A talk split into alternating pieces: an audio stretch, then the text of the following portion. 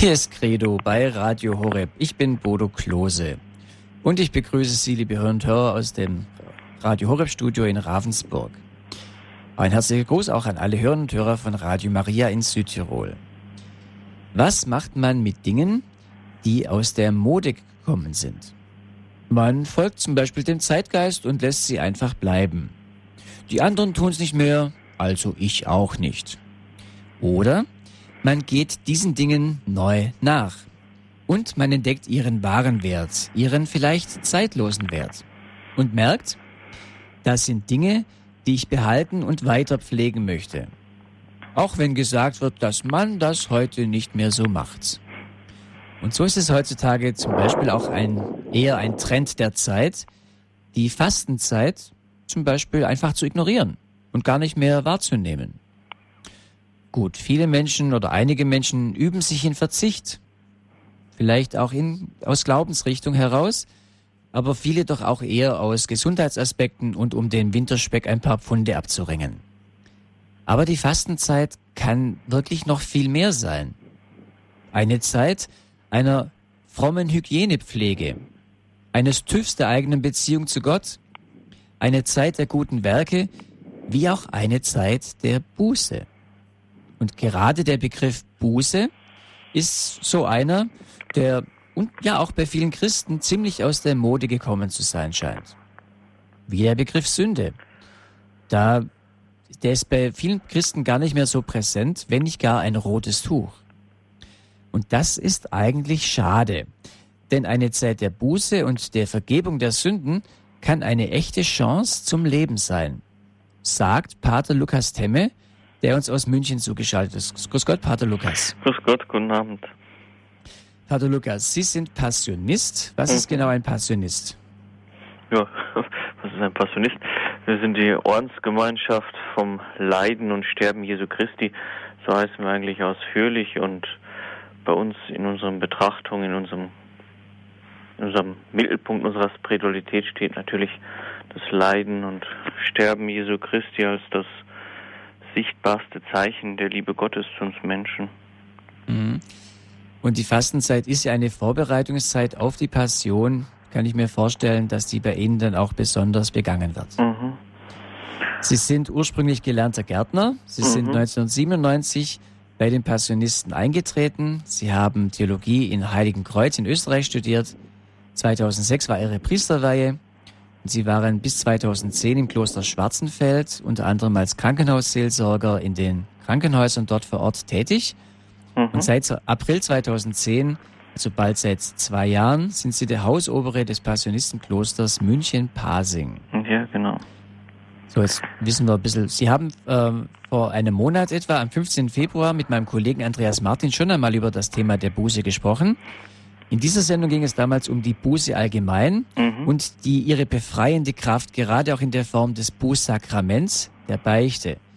Und mhm. in dieser Sendung haben Sie auch aufgrund der eingehenden Anrufe, da kamen sehr viele Anrufe rein, festgestellt, dass es durchaus einen Trend gibt, dass wieder mehr Menschen zur Beichte gehen wollen, auch junge Leute, und im Bußsakrament ihren Glauben an Gott wieder vertiefen möchten. Worum soll es denn heute in dieser Sendung gehen? Ich denke, dass es für uns mal ganz interessant und ja natürlich auch wichtig ist, wenn wir uns anschauen, ja, was sagt eigentlich die Bibel zur Sünde? Wie versteht auf der einen Seite das Alte Testament Sünde oder was ist Sünde im Hinblick auf Gott und den Nächsten im Alten Testament und dann zu schauen, ähm, hat sich da im Neuen Testament etwas verändert oder ist das durchgehend gleich geblieben? Wie hat Jesus Sünde gesehen? Bis dann hin zu den, zu den Apostelbriefen, da mal zu schauen, was ist Sünde? Ja, mhm. Umkehr. Wie hat Jesus. Beginnen wir also mit, mit dem Alten Testament. Genau. Also da gerade, wie, wie hat sich im Alten Testament dieser Begriff Sünde dargestellt, Pater Lukas? Mhm. Also wenn man sich das Alte Testament etwas genauer anschaut, dann gibt es dort eigentlich eine ganze Fülle von hebräischen Wörtern, die wir so ganz einfach mit Sünde übersetzen. Sünde ist zunächst einmal im Alten Testament ganz lapidar gesagt, der Bruch des Bundes zwischen Gott und dem Menschen. Aus Schuld des Menschen natürlich. In der Sünde vergeht sich der Mensch gegen die Verpflichtung der Treue zu Gott ja, und, in, und der Gerechtigkeit oder das gerechte Handeln dem Menschen, seine Mitmenschen gegenüber. Und da hat das Alte Testament eine ganze Fülle von, von Ausdrücken ja, ähm, und auch Blickrichtungen. Ja, Sünde ist zum Beispiel die Auflehnung gegen die Ordnung Jahwes. Das wird vor allen Dingen in den Büchern Deuteronomium oder Numeri recht deutlich. Genauso ist Sünde das böse Herz des Menschen an sich oder der Ungehorsam. Ganz zu schweigen vom Abfall von Gott, Untreue oder Unglaube. All dies sind Sünden, die, die das Alte Testament ja immer wieder anders oder in anderen Facetten ausdrückt. Wenn man das Alte Testament als ein Ganzes sieht, dann ist es einfach immer ein Auf und Ab, ja, ein, ein Ringen Gottes um, um sein Volk. Ein Schauen, wie Gott den Bund des, des Menschen und ihm erhalten kann. Die Begriffe, die wir im Alten Testament finden, beziehen sich zunächst einmal direkt gegen Gott, aber dann auch Dinge, welche, welche nicht direkt gegen Gott sind, aber als Sünde verurteilt werden. So den Bund bewahren, nicht auf, nicht auf ihn hören wollen, zum Beispiel. Letztendlich können wir zusammenfassend sagen, dass alles fehlerhafte Handeln, welches in der Rückbindung an Gott der Schöpfer alle Dinge nicht im Einklang steht, Sünde ist. Wenn man sich nun das Alte Testament anschaut, dann wird uns klar, dass Sünde oft mit Elend und Schuld in Verbindung steht und dass die Rettung aus dieser Schuld meist mit der Vergebung Gottes zu tun hat. Deshalb ist es fast immer die gleiche Struktur. Die Menschen sündigen, sie spüren die Folgen ihrer Schuld, meist dass Gott sie durch Unglück wachrüttelt, wenn man das so sagen kann. Und durch ihn wird dem Menschen dann auch der Zusammenhang halt klar, der Abfall von Gott. Und Gott gibt ihnen dann immer wieder diesen neuen Anfang. Das ist so einfach mal grob gesagt, das Auf und Ab im Alten Testament. Mhm. Ja. Es war ja dieser also dieses Auf und Ab, aber es hat ja auch einen Anfang genommen. Es ist ja die Urgeschichte im Paradies, wo ja die Sünde als grundsätzlich stattfindet. Und die hatten ja noch kein Auf und Ab. Das war ja quasi so ein, ein Anfang, der aber dann dieses Auf und Ab in Gang gesetzt hat. Mhm. Ähm, das könnte man als die als die Ur die Ursünde schlechthin klar machen oder ausdrücken. Dort beginnt es. Dort fängt der Mensch an, sich gegen Gott aufzulehnen. Dort beginnt, ja, dort beginnt durch die Verführung von außen eigentlich, die Schlange, die wir ja alle kennen im Buch Genesis, ist da eigentlich jemand, der von außen in diesen Bund Gott und Mensch eindringt. Ja, und ganz raffiniert oder auf ganz raffinierte Weise die Frau dazu verführt, von der Frucht des Baumes zu nehmen. Und die Frau hat natürlich zunächst einmal gar nicht, ich sag mal, durchblickt, was eigentlich auf sie, auf sie zukommt. Das ist so, so geschickt verpackt, dass es einfach, ja, für die Frau nicht so zu durchschauen war. Mhm. Ja. Die Versuchung war ja, ähm, von diesem Baum der Erkenntnis zu essen, diese Frucht vom Baum der Erkenntnis zu essen und damit wie Gott sein zu wollen. Das ist ja eine Grundversuchung dann im Menschen auch da, die in dieser Ursünde verstrickt. Man will quasi so sein wie Gott und, äh, und, was, und geht dann quasi den ganzen Weg in seiner ganzen Individualität, in seinem ganzen Freiheitsdenken durch und sagt, okay, auch durch die Verführung der Schlange, ich esse von dem Baum und dann äh, ist mir nichts mehr vorenthalten. Ja, und das eigentlich, ähm, die Schlange ist da ja unheimlich listig, ja. Ähm, eigentlich ist es ja gar nicht so falsch, was die Schlange sagt. Ja, denn in dem Moment, wo der Mensch oder wo die Frau in, in die Frucht gebissen hat und sie erkennt gut und böse, ich sage es mal so, hat der Mensch ja auch die freie Entscheidung, ja, sich für mhm. Gott zu entscheiden oder gegen ihn. Er macht sich selbst zu Gott letztendlich. Ja, er ist wie Gott in den Augen des Menschen jetzt. Ja. Aber die Verantwortung, die dahinter steckt, das Schwere letztendlich, nämlich die Möglichkeit, sich von nun an von Gott abzuwenden, ja, das äh, verschweigt die Schlange. Ja.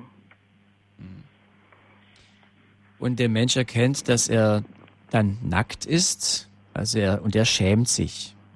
Ja, das sind zwei Dinge, die, die geschehen, wo man ja schon merkt, äh, etwas ist zerbrochen, etwas ist kaputt gegangen in der Beziehung zu Gott. Sie haben das vorhin so beschrieben, dieser, dieses Abwenden von Gott oder diese, dieser Bundesbruch. Ich meine, Adam kann man schon sagen, er hatte einen Bund. Äh, beim Bund, den Bund sagt man, ich bringe mal eigentlich eher beim Thema, bei, äh, wo es um Abraham geht und später, da schließt Gott den Bund mit, sein, mit, mit ihm und mit dem Volk, auch mit Mose später.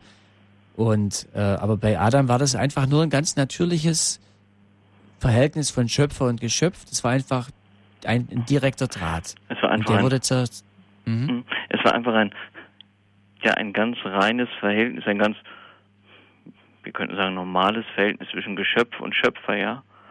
Ähm, die zwei, also Adam und Eva jetzt, wären ja im Traum nicht daran ge darauf gekommen, von sich aus von der Frucht zu nehmen, ja. Das kommt ja von außen durch den Versucher. Ja. Mhm. Ähm, dieses Verhältnis Geschöpf und Schöpfer war völlig ungetrübt. Ja, wir tun uns da vielleicht heute etwas schwer, uns das irgendwie vorstellen zu können. Ja, so ein ganz ungetrübtes Verhältnis, weil wir einfach alle durch diese durch diese Erbschuld auch verwundet sind. Wir sprechen ja über Buße und Adam und Eva mussten einfach mit dieser Situation leben. Sie konnten eigentlich nicht ähm, den Ur Urzustand wiederherstellen.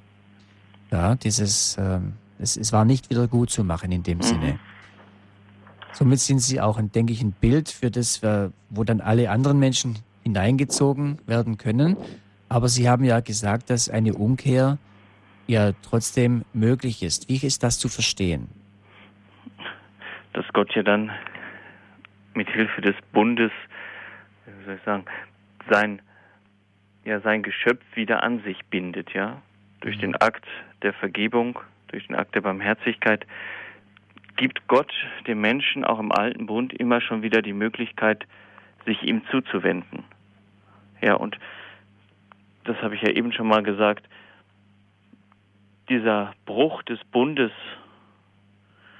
ist immer wieder Sünde und er kommt immer wieder vor. Ja. Und Gott schenkt immer wieder diesen neuen Anfang. Er wirbt ja immer wieder um diesen Bund und sein Volk. Er bietet immer wieder in anderen Facetten diesen Bund an. Und das hält dann wieder ein Stück, wenn man sich die Propheten anschaut oder so. Und dann zerbricht der Bund wieder. Ja, bis er dann im Neuen Testament seinen Sohn schickt, um, um den Kampf gegen das Böse dann wieder von neuem aufzunehmen. Mhm. Ja. Das ist natürlich ein ganz wichtiger Schritt. Bevor wir aber gleich darauf gleich kommen, Pater Lukas, das Problem ist ja oft, wenn man jetzt über Sünde und Umkehr spricht, dass dann der Blick irgendwie immer auf diesem Bereich verhaftet bleibt. Aber ist es das eigentliche Anliegen Gottes ist ja eigentlich die Wiederherstellung der Beziehung zu ihm. Eigentlich die Rettung des Menschen, oder? Ja, natürlich. Und ähm, deshalb ist es ja auch so schwierig, ähm, Menschen, die überhaupt keinen Gottesbezug erkennen können, auf, auf Schuld aufmerksam zu machen, ja. Ähm, oder Menschen, die lange die lange nicht mehr beichten gewesen sind, die einfach dieses, ja, dieses Empfindlichsein für Schuld, für Sünde verloren haben. Ja, die sehen gar nicht mehr ein, dass da etwas zerbrochen ist, ja. Ich meine, wir kennen doch alle dieses, dieses Wort, ähm, ich habe ja niemanden umgebracht. Ja. Ähm, wenn man dann sagt, hm, das nicht, aber das Verhältnis zu Gott, sagen wir mal, der Bund zu Gott ist doch immer wieder getrübt durch unser Handeln, durch die Schwäche, die durch unser Handeln immer wieder aufkommt. Ja. Durch die Ungerechtigkeit, durch, durch die Lüge, die immer wieder mitspielt.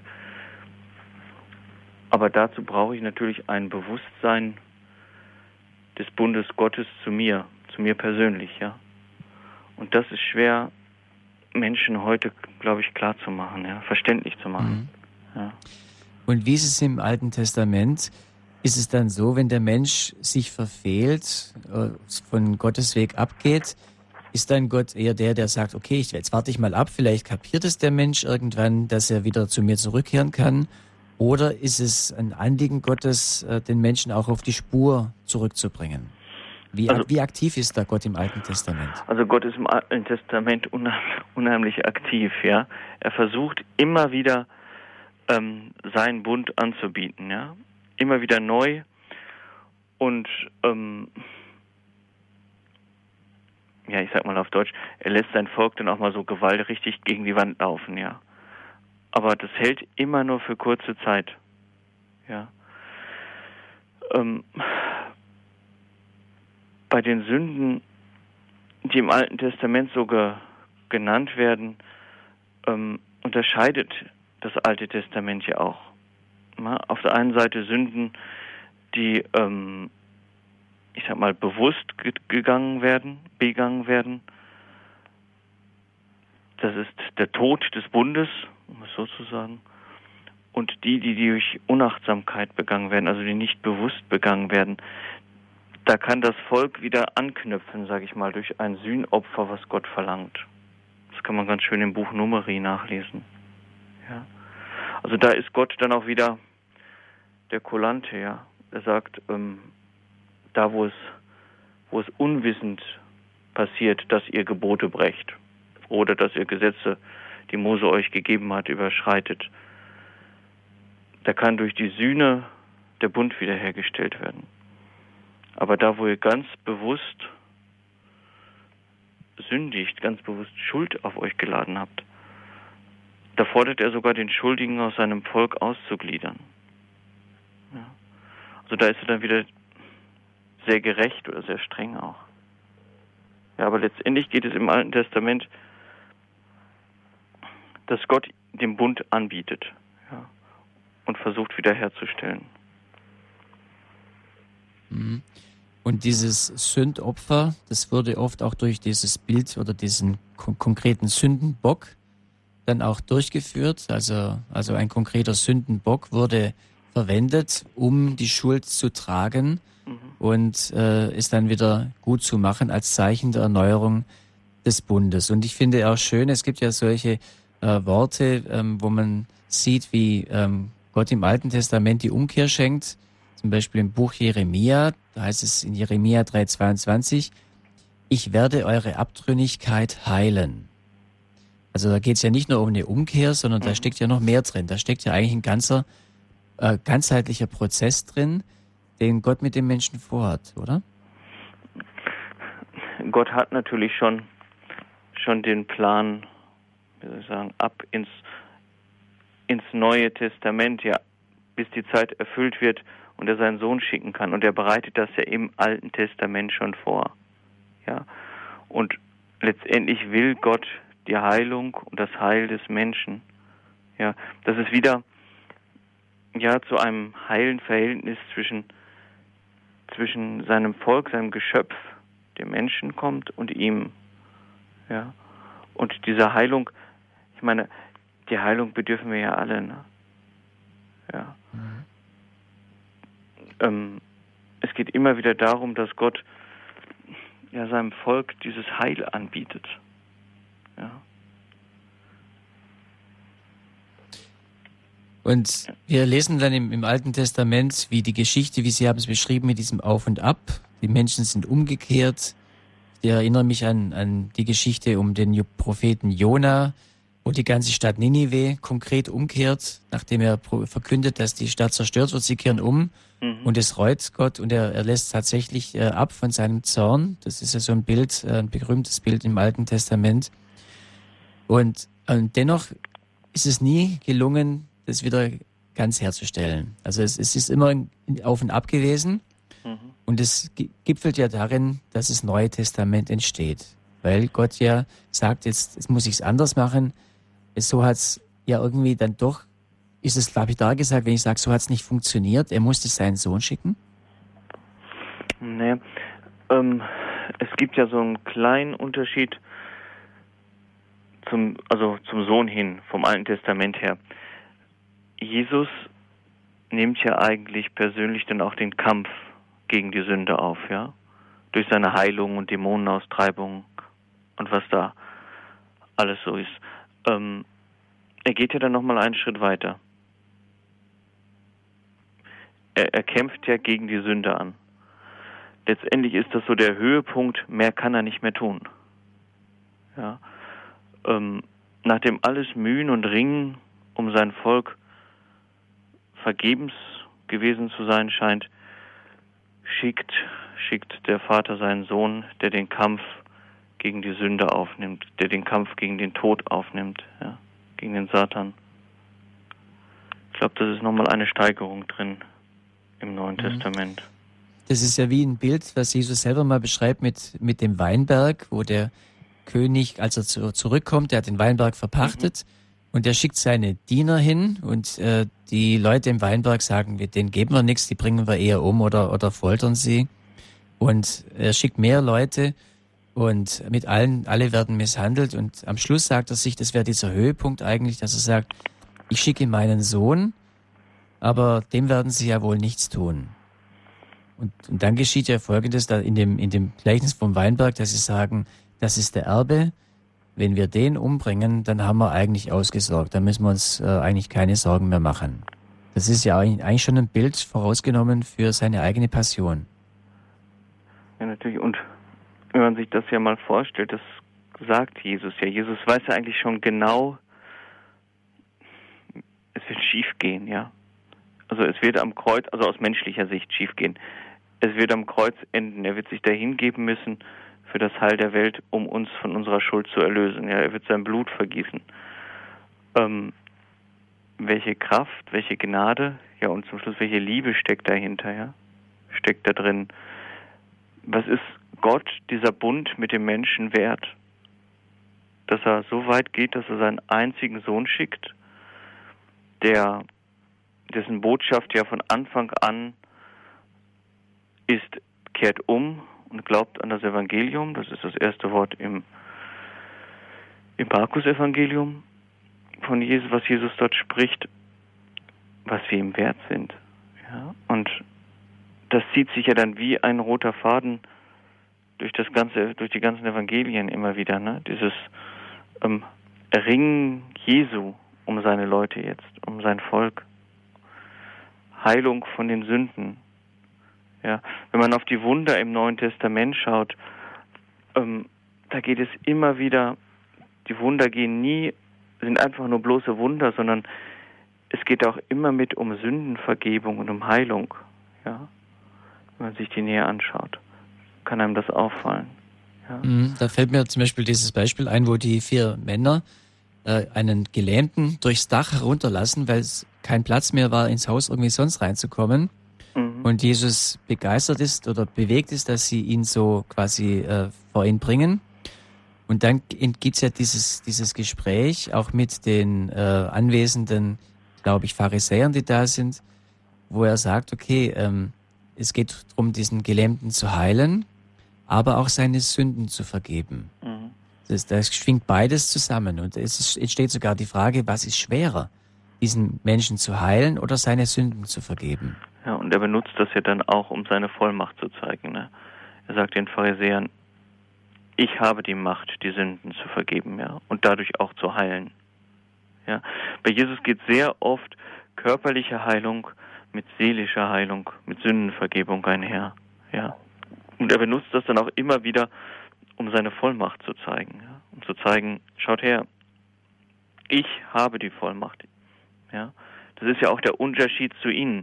Das heißt ja auch in der Bergpredigt ähm, oder am Schluss der Bergpredigt, ähm, das Volk spürte, dass er da eine ganz neue Lehre verbreitete, denn er lehrte sie wie einer, der göttliche Vollmacht hat, nicht wie ihre Schriftgelehrten.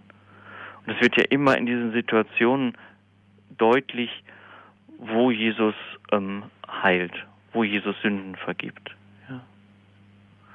Und im Gegensatz zum, zum Alten Testament geht Jesus ja hier auf die Sünde, auf die persönliche Sünde ein. Im Alten Testament ist es ja bis auf wenige Ausnahmen das Volk, das sündigt. Und nun ist Jesus auf einmal bei der ganz konkreten Person. Ja, also zum Beispiel bei den Gelähmten. Ja. Und er, er stellt sich ja auch gegen dagegen, dass, dass man behauptet, ähm, Sünde und Leid gehören zusammen. Ja. Denken Sie an die Stelle im Evangelium des Blindgeborenen, wo dann gefragt wird, ob seine Eltern gesündigt haben oder er. Und wo Jesus dann den Vergleich bringt, auch mit dem Turmbau, Turmbau bei Shiloach, ja. Jesus sagt ganz deutlich, dass das Leid, dass Krankheit niemals eine Folge einer Strafe von Sünde ist. Sonst müssten wir ja alle ein Stück weit leiden. Denn keiner von uns ist ohne Sünde. Ja, Jesus ruft zur Umkehr auf im Evangelium. Ich bin gekommen, die Sünder zu rufen, nicht die Gerechten. Solche, solche Ausrufe Jesu, denke ich, bringen uns ganz deutlich vor Augen, ähm, dass er gekommen ist zu heilen, ja, uns zurückzurufen. Die Frage ist dann immer nur, ob wir uns, ob wir uns rufen lassen. Ja, da braucht es ja auch schon eine, eine Demut zu, sich zu seinen Sünden zu bekennen und zu sagen, ich bin der Sünder oder ich bin der Kranke, der den Arzt Jesus braucht. Ich will zurück zu Gott und zur Gnade, von der ich mich durch meine Schuld, durch mein Versagen getrennt habe. Mhm. Oft war es ja so, dass wenn äh, Sünde geschehen ist, dass dann, ja, wie ist es denn, ähm, man kehrt um, man bereut, wenn man auch zur, zur Beichte geht, also man legt ja alles wieder neu vor Gott. Äh, der Priester spricht den Menschen los und äh, gibt ihm auch noch eine Bußübung mit, einfach nochmal, dass es auch bekräftigt wird.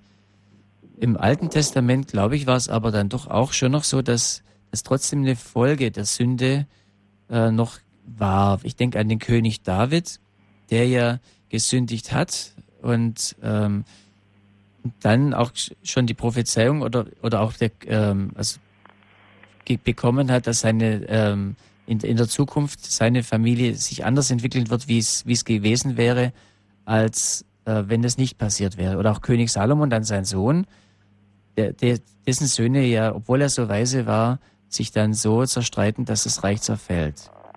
Also auch da war eine, eine Situation von, von Sündhaftigkeit und auch Umkehr und dennoch äh, hat es Folgen. Ist es im Neuen Testament, wenn eigentlich als Jesus die ganze Sünde getragen hat? Wenn wir jetzt also in, an diesen Prozess kommen und sagen, okay, ich beichte, ich, ich kehre um, ich möchte die Beziehung zu Gott wiederherstellen, ist dann alles weg oder ist da noch so etwas, was eventuell nachhängt und äh, Nachwirkungen hat? Denken Sie doch an das, an das Wort am Kreuz zum Schächer. Ja, heute noch wirst du mit mir im Paradiese sein. Ja. Ähm, Jesus, Jesus vergibt, ja. Und zwar hatte er durch seinen Tod am Kreuz, durch seine Hingabe am Kreuz unsere Schuld ja, bis zum letzten bezahlt und beglichen. Ja. Und ja, er wartet einfach nur noch auf unsere, ja, auf unsere Antwort, ne? auf unsere Bekehrung, auf unsere Hinwendung. Ja. Das bedeutet, man müsste sich dann eigentlich ziemlich oft bekehren und hinwenden. Man spricht auch manchmal von, von der einen Bekehrung, aber an sich ist es dann ein ständiger Prozess. Ja, ich denke, dass unser unser ganzes Leben ein immer wieder, ein immer wieder neu sich hinwenden zu ihm sein muss, ja. Ich meine, wir gehen ja auch nicht nur einmal beichten, ja. Ähm, die Beichte wird ja öfter empfangen, hoffe ich jedenfalls. Ähm, Gott weiß ja um unsere Schwäche, um unsere Hinfälligkeit eben durch die Verwundung, durch die Erbschuld, ja. Ähm, und trotzdem will er uns rein und heilig haben.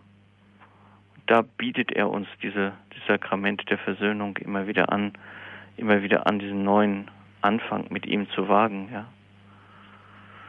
Und Gott traut uns das auch ein Stück weit zu. Die Frage ist, glaube ich, immer, ob wir uns das auch zutrauen, wieder neu zu beginnen, ja, wieder neu anzufangen mit ihm. So, was ich jetzt merke, ist, dass das äh, Neue Testament wirklich ein Neues ist. Also es hat Neues gebracht. Es hat vor allem Jesus gebracht als, ähm, als wirkliche Ta Tat von Gott. Er hat seinen Sohn geschickt, damit alles wiederhergestellt werden kann. Und Jesus hat ja mal gesagt, ich bin nicht gekommen, um das alte Gesetz aufzuheben, sondern um es zu erfüllen und um es zum, zum Glanz oder wie, ja, um es, glaube ich, zu erfüllen. So war die Aussage. Und wenn ich das jetzt auf dieses Thema beziehe, dass die Menschen immer versucht haben, wieder zurück zu Gott zu kehren, aber es, es ist dann doch nie so ganz gelungen. Aber in Jesus ist es dann tatsächlich geschafft worden, dass die Erlösung und die Errettung tatsächlich möglich ist. Das ist ja wirklich etwas, was spektakulär Neues, dann auch äh, im Neuen Testament. Da reden wir gleich noch weiter drüber, Pater Lukas. Ich möchte aber den Hörerinnen und Hörern an dieser Stelle auch die Möglichkeit geben, sich an unserem Gespräch zu beteiligen. Ja, wenn Sie Fragen haben an Pater Lukas zu diesem Thema der Sündenvergebung im Alten Testament oder im Neuen Testament, ähm, rufen Sie uns an. Ja, vielleicht möchten Sie sich auch an unserem Gespräch beteiligen, wo Sie merken, ja, äh, da ist ein ganz bestimmter Aspekt, der noch wichtig wäre, auch zu, zu, vertiefen, dass wir darüber ins Gespräch kommen. Wir freuen uns auf Ihren Anruf und hören bis dahin etwas Musik.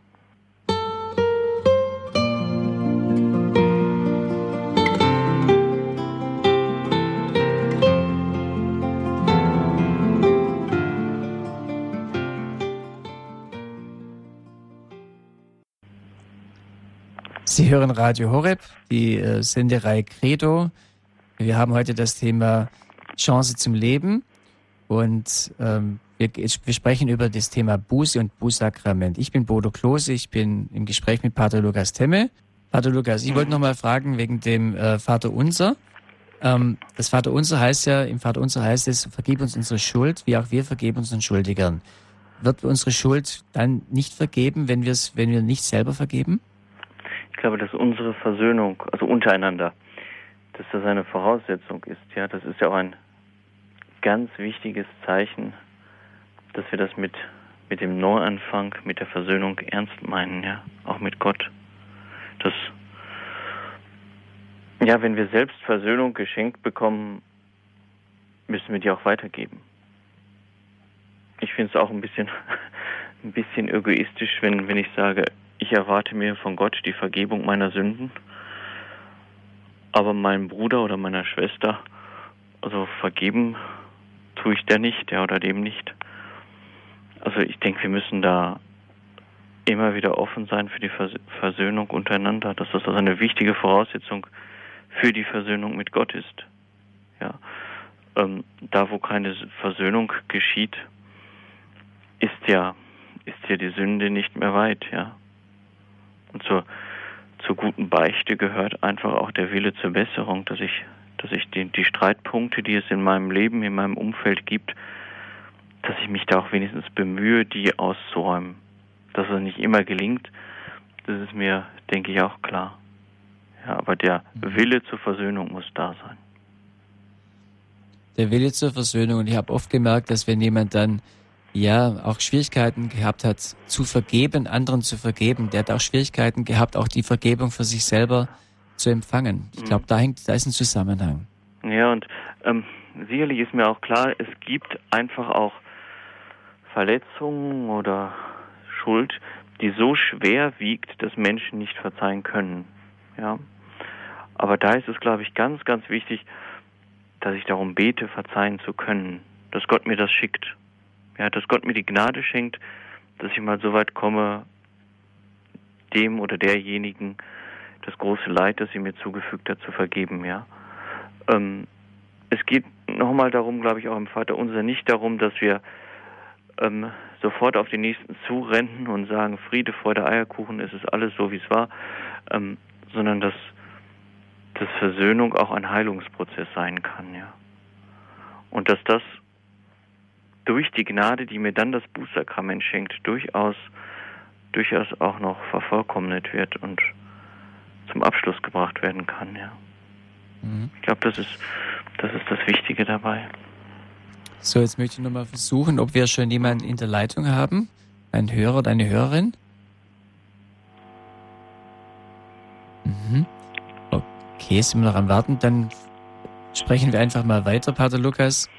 Hören zwar, Sie mich? Ja, ja, grüß Gott, hallo. Ja. Wie, wem sprechen wir denn bitte? Christine Schrammel ist mein Name aus München. Schön, dass Sie uns anrufen, Frau Schramm. Ja, ich wollte wissen, ich gehe jetzt äh, relativ häufig zum Beichten und ich habe immer gedacht, ich komme trotzdem, wenn ich irgendwann gestorben bin, ins Fegefeuer für meine, naja, ähm, äh, Sündenschuld einfach irgendwo mhm. noch. Ja, die, die, die Strafe, also die Strafe bleibt. Ja, es geht hier um die Schuld. Aha. Ja, es geht, es geht um die Schuld. Also ein Beispiel. Ähm, wenn Sie jetzt bei mir ein Fenster einwerfen, ja, ja, ähm, dann kann ich Ihnen vergeben, mhm. aber die Scheibe müssen Sie ersetzen. Mhm. Verstehen Sie? Ja. Also das ist jetzt mal, ist zwar nicht so ganz astrein das Beispiel, aber ähm, ich glaube, es kommt ganz gut rüber, was worum es geht. Ja, mhm. Mhm. ja, ähm, die Vergebung. Ja, ist mhm. wichtig, dass wir beide wieder dann miteinander im grünen Bereich sind. Mhm. Ja, sozusagen. Und das denke ich, so geht es mit Gott auch. Mhm. Und Sie haben vorhin einmal erzählt oder gesagt, ähm, was man bewusst macht, ist eine Todsünde, egal was mhm. dann. Ähm, das ist das Bild, nee, was ich gesagt habe, das ist dieses, das Bild im Alten Testament, das Verständnis. Aha, ja, worüber es ging. Das Alte Testament unterscheidet zwei ja, Gewichtungen von Sünde, sag ich mal. Mhm. Ja, ähm, und zwar bei Sünde, die mit, mit dem Verstand, die überlegt begangen wird, und da führt das Alte Testament, mein Gott, ähm, Anbetung fremder Götter zum Beispiel, ja. Mhm. Oder Unzucht. Das sind Dinge, die da genannt werden. Ähm, da steht dann zum Beispiel in den Mosebüchern, in Levitikus und Numeri, ähm, dass die Schuldigen aus dem Volk entfernt werden müssen. Mhm. Ja. Und dann führt es einmal Sünden an, die, die sind dann ganz unterschiedlich die aus Unachtsamkeit begangen werden. Also mhm. Verstöße gegen das Gesetz Mose, die aus Unwissenheit oder aus ja. Unachtsamkeit begangen genau, werden. Ja, genau. Ja, Und da sagt, da sagt ähm, gerade im Buch Numeri, im 15. Kapitel, wenn Sie das nachlesen wollen, ja. ähm, da geht es dann darum, dass durch ein dargebrachtes Sündopfer oder Brandopfer, dass das wieder bereinigt werden kann dadurch, ja. Also das ist die Sicht der Sünde von den Gewichtungen im Alten Testament her. Mhm. Ja. Aber das ist ja jetzt inzwischen ein neues, genau. das Neue Testament wurde ja ein neues Verständnis mhm. reingebracht. Mhm. Wie ist es denn mit der Todsünde da? Weil das die Frage mhm. gerade aufkam. Ja, natürlich gibt es auch heute Sünde, die, die das Band der Gnade oder den, das Lebensband zwischen Gott und, und Mensch zerstören. Mhm. Ja? Mhm. Sünde, die so schwer wiegt, dass wir getrennt werden von Gott was den Gnadenstrom, sage ich mal, angeht. Mhm. Die müssen auf jeden Fall gebeichtet werden. Ja. Also durch das Sakrament der Versöhnung wird dieses Gnadenband dann wieder hergestellt, mhm. wenn man dabei bei dem Bild bleiben will. Ja. Mhm. ja. Und die lässlichen Sünden sollen auf sollen gebeichtet werden. Das ist so der, der Unterschied. Die stören diesen Gnadenstrom. Die schneiden ihn nicht ganz ab, die schränken ihn vielleicht ein, wenn man das so bildlich, sich bildlich vorstellen mhm. will. Ja. Aber die Todsünde, die schneidet ihn ab. Mhm. Und die muss gebeichtet werden. Aber eine Umkehr ist immer möglich in dem Fall. Umkehr ist immer möglich. Und das ist alles, was man bewusst macht. Ja. Ähm, zu, zu jeder Form von Sünde nach katholischem Verständnis gehört gehört der freie Wille, ja. Ja. Weil alles, was, was auch krankhaft getan wird, ist in dem Bereich der lässlichen Sünde, denke ich, einzuordnen. Aber letztendlich gehört der freie Wille dazu. Mhm. Ja. Mhm. Okay. Ich meine, wir spüren ja auch, wenn unser Gewissen halbwegs funktioniert, Mhm. spüren wir ja auch, ähm, das war jetzt nicht richtig, was ich Genau, gemacht und das habe. geht Oder immer das, schneller, wenn man öfters beichten geht. Genau, weil wir, weil wir einfach auch sensibler werden. Ja, Ja, deswegen kann ich es nur empfehlen, allen Zuhörern ja. oft beichten zu gehen. Mhm, natürlich. Ähm, auf jeden Fall. Ich meine, es, es, ich, es geht Ihnen vielleicht ähnlich. Je mehr man beichtet, um je mehr Sünden findet man. Ja. Ja. Also man wird einfach feinfühliger, ne? ja. auch in der Beziehung zu Gott. Mhm. Ja. Und Gott wirkt ja auch in unserer Seele. Mhm. Ja. Ähm, Genau. deshalb soll man nicht nicht verbittern oder verzagen, wenn wenn man oft beichtet und die Sünden werden nicht weniger oder so. Ja. ähm, eigentlich ist es gut, dass uns das bewusst wird, ja, Ja, stimmt. ja dass man da empfindlicher wird. Mhm. Ja. Ja. Frau Schramm, ganz herzlichen Dank für den Anruf. Ihnen, ja, danke. Dankeschön. Ja. Hier ist Credo bei Radio Horeb, Frau Porzelt aus Köln. Grüß Gott. Ja, grüß Gott zusammen. Ich habe äh, nicht alles gehört, aber ich wollte doch noch unbedingt noch mal fragen, weil ich da große Schwierigkeiten auch mit habe. Äh, die Sünden sind mir vergeben, aber ich bin so oft krank, sage ich jetzt ganz einfach. Und äh, ich, ich bringe das immer in Zusammenhang mit meinen Sünden. Mhm. Ähm, ich glaube nicht, dass das, dass das so im, im Sinne, ja, ich will jetzt nicht sagen im Sinne Gottes ist, aber ähm, da ist man ganz schnell dabei, dass das so Sünde und Strafe ist, ja, Genau. ja. Aber es gibt auch einfach Krankheiten oder Lebenssituationen, wo es schwer wird, von Sünde zu sprechen, ja. Also von Strafe zu sprechen, ja. Wenn, wenn, wenn Eltern Kinder verlieren, ja. Ähm, das sagt Jesus ja auch im, im ich habe es eben gesagt, bei dem Turmbau von Shiloh oder so, ne? Ich habe leider nicht alles gehört. Ja, ähm, Sie kennen doch die Evangelienstelle, wo, ähm, wo, Wo die, die waren. wo die Schriftgelehrten ihn fragen wegen dem Blindgeborenen, Ja, das weiß ich. Mhm. ähm, ob seine Eltern gesündigt haben oder Genau. oder er. Mhm. Und da sagt Jesus ja, ähm, bringt er ja dann noch den Vergleich mit dem Einsturz des Turmes von Shiloh. Mhm. Ähm, meint ihr nur diese haben gesündigt und die anderen nicht? Ja, richtig. Ja, ich glaube, dass das einfach ein Zeichen für uns ist, dass das nicht, also dass wir nicht so diese, diese Rechnung aufmachen sollten, Krankheit gleich Strafe Gottes. Ja. Ähm, dass die Frage nach dem Warum ganz groß da ist, ja, bei Krankheit und bei Leid. Ich denke, das ist verständlich. Aber ähm, ich glaube nicht, dass man das aufrechnen sollte. Weil es gibt einfach dann auch Situationen, wo Menschen dann sagen, warum hat er mich jetzt so bestraft? Ja, ich habe doch nichts gemacht oder so. Ja, ähm, da wäre ich ein bisschen vorsichtig. Ich denke immer, wenn man nichts gemacht hat, ist das einfacher. ähm, Ja, kein Mensch macht ja ich nicht, wollte gerade nichts. sagen, keiner von uns hat nichts gemacht. Ja, wir haben alle, wir alle sind, ja, wir bedürfen alle der Vergebung. Ja, Gottes. Ja, und des Ja, Heils. Frau Porzelt, okay? Ja, ich, bleibt einem nur Vertrauen wahrscheinlich, ne? Ja, und ich meine, die, die Kunst, die wir Christen vielleicht fertigbringen müssen, ist, wenn Gott, wenn wir davon ausgehen, wenn wir das glauben, dass Gott reine Liebe ist, ja, dann kann Gott doch eigentlich uns nichts anderes schenken wollen und schenken können als Liebe.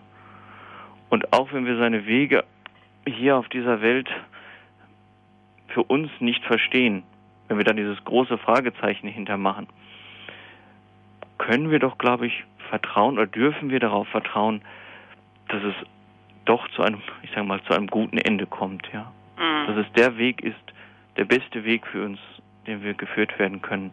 Sicherlich, wir machen vielleicht auch immer den Fehler, dass wir unser Leben so, wie soll ich sagen, so in zwei, zwei Etappen einteilen, ja. Ähm, dieses Leben und das in der kommenden Welt beim, beim Herrn dann, ähm, wenn wir das als eine Einheit sehen, ja. jetzt vielleicht leichter mit Krankheit und so umzugehen, dann hat das mal ein Ende in meinem Leben. Mhm. Dann kommt mein Leben ohne Krankheit, nämlich beim Herrn zu sein. Ja. Da freue ich mich schon drauf. Ja, ich mich auch. ja. Vielen Dank. Bitte. Frau Porzelt, vielen Dank für Ihren Anruf Dank. und alles, alles Gute für Sie. Alles danke, Gute für Sie. Danke. Dankeschön danke. für den Anruf. Ja, wir haben das Thema Buße und Bußsakrament als Chance zum Leben. Eine Hörerin aus dem Saarland. Grüß Gott.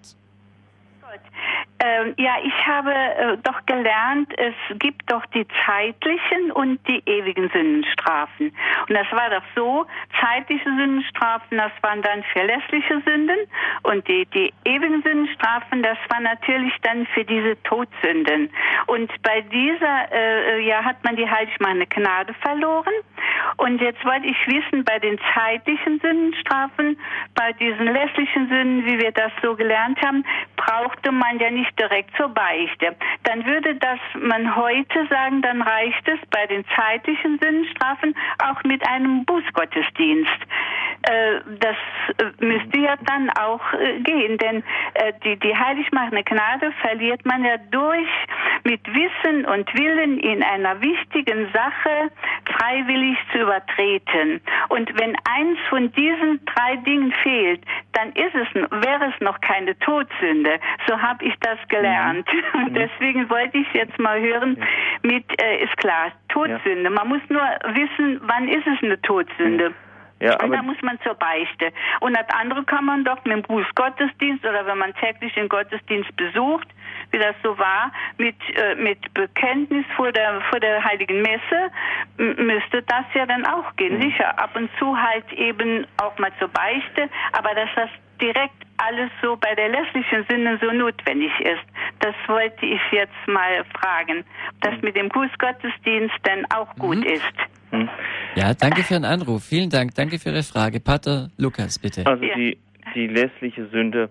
Also ein Bußgottesdienst ist zuerst einmal eine fantastische Vorbereitung auf die Beichte, ja. Aber die, die Lehre der Kirche ist da ja ganz eindeutig und sie sagt, sie ersetzt auf keinen Fall das Sakrament mhm. der Versöhnung, das Sakrament der Beichte. Mhm. Und die lässliche Sünde, ja. ähm, oder andersrum, die Todsünde zerstört die ja. Liebesbeziehung, sage mhm. ich mal, zwischen Gott und, und mir. Ja. Die lässliche Sünde lässt, äh, die lässliche Sünde lässt diese Liebesbeziehung zwar bestehen, mhm.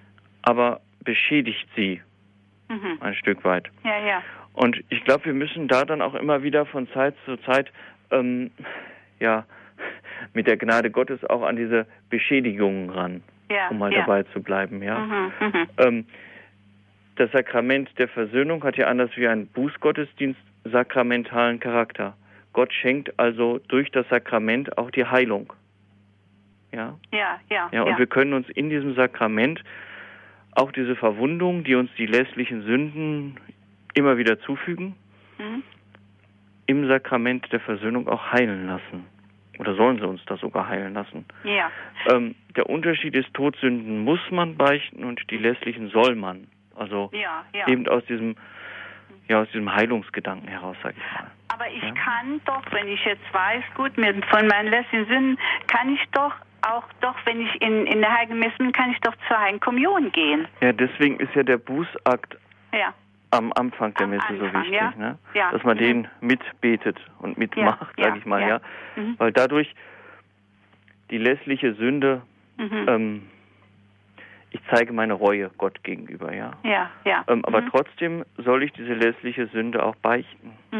Mhm. Ja. ja gut, äh, mhm. ich würde sagen, aber äh, nicht so gerade so, äh, die letzten Sünden kommen ja sehr oft vor. Man kann aber nicht alle paar Tage dann doch zur Beichte gehen, aber man möchte auch gern im Gottesdienst sind und äh, sein und dann, äh, wenn man das doch dann wirklich auch ja. leid tut, kann man doch zur Heiligen Kommunion ja, ja, gehen. Dafür ne? ist ja, dafür ist ja dieses, jo. dieses Sündenbekenntnis am Anfang der mhm. Messe da, ne? Ja. Wir müssen nur äh, aufpassen oder wenigstens äh, so leben, dass wir nicht in einer Todsünde sterben wegen mhm. dieser ja heiligmachenden Gnade. Ne? Ich denke, kann ja, ich das und, denn so ähm, machen?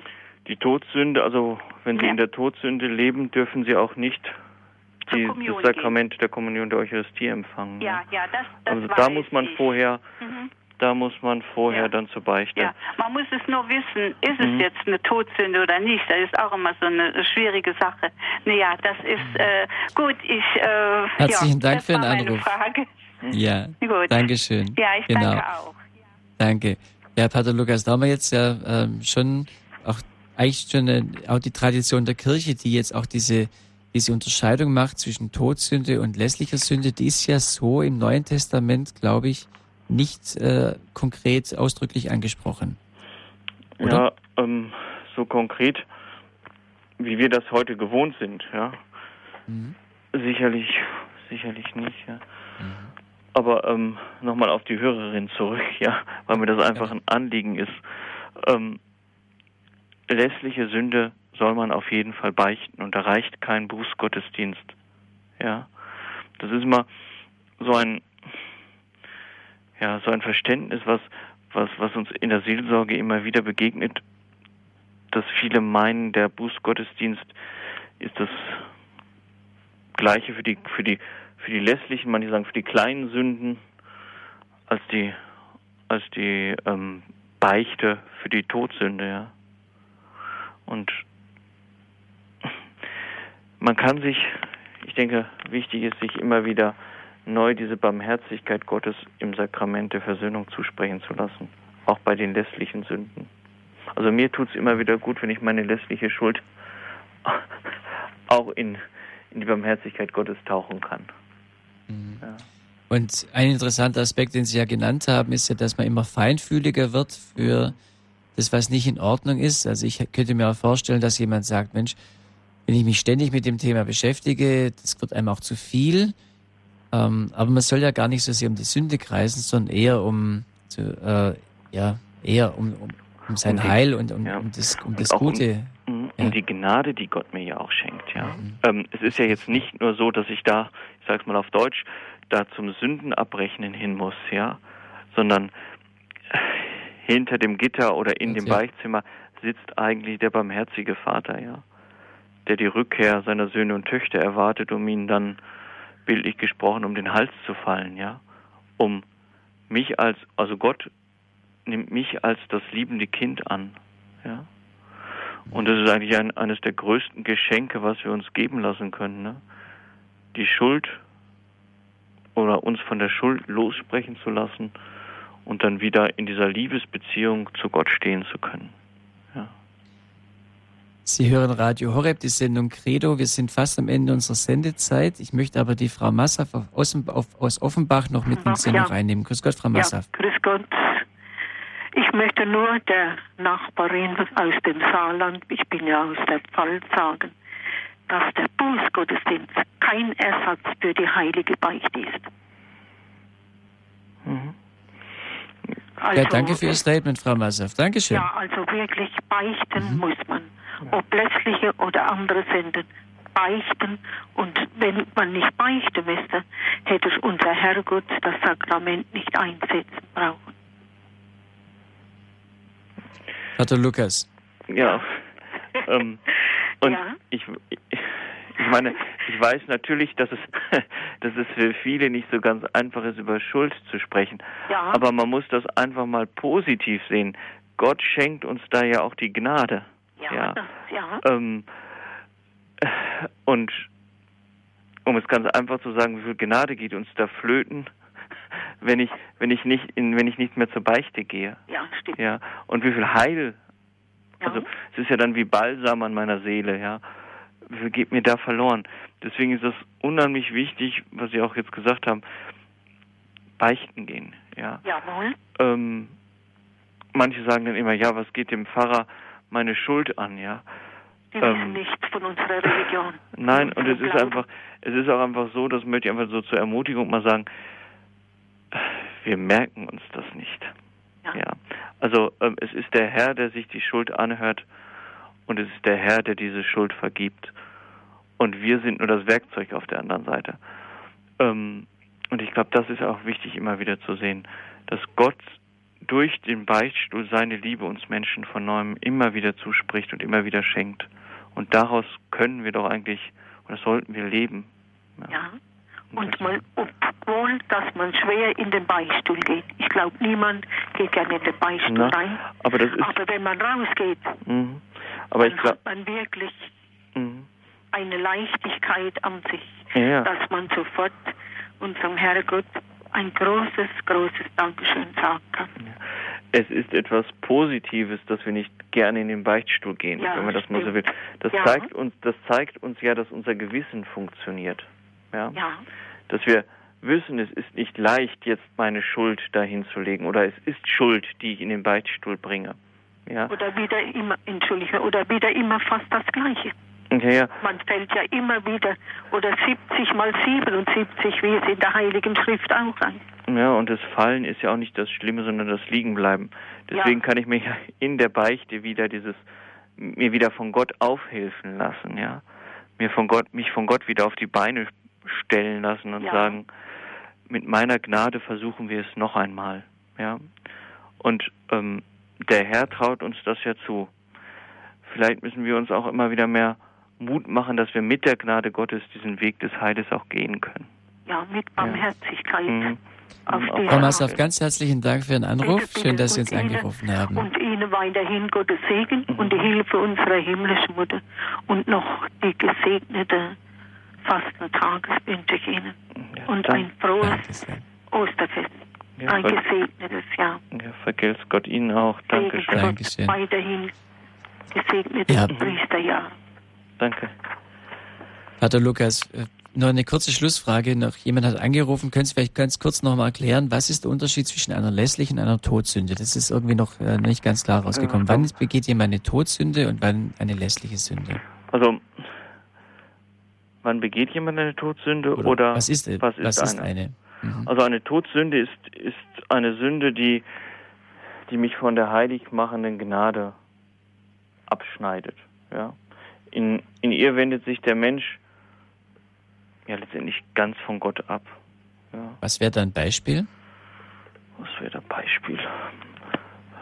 Ähm, Dass Zorn, jemand bewusst sagt, ich, ich, ich, ich trenne mich von Gott ganz bewusst, ich äh, mit freier Entscheidung, ich will mit Gott nichts mehr zu tun haben und das. Zorn ist zum Beispiel eine von den, mhm. ja, von den Todsünden.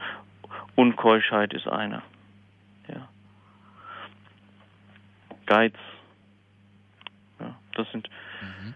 so die Todsünden. Dazu eine, äh, eine lässliche Sünde?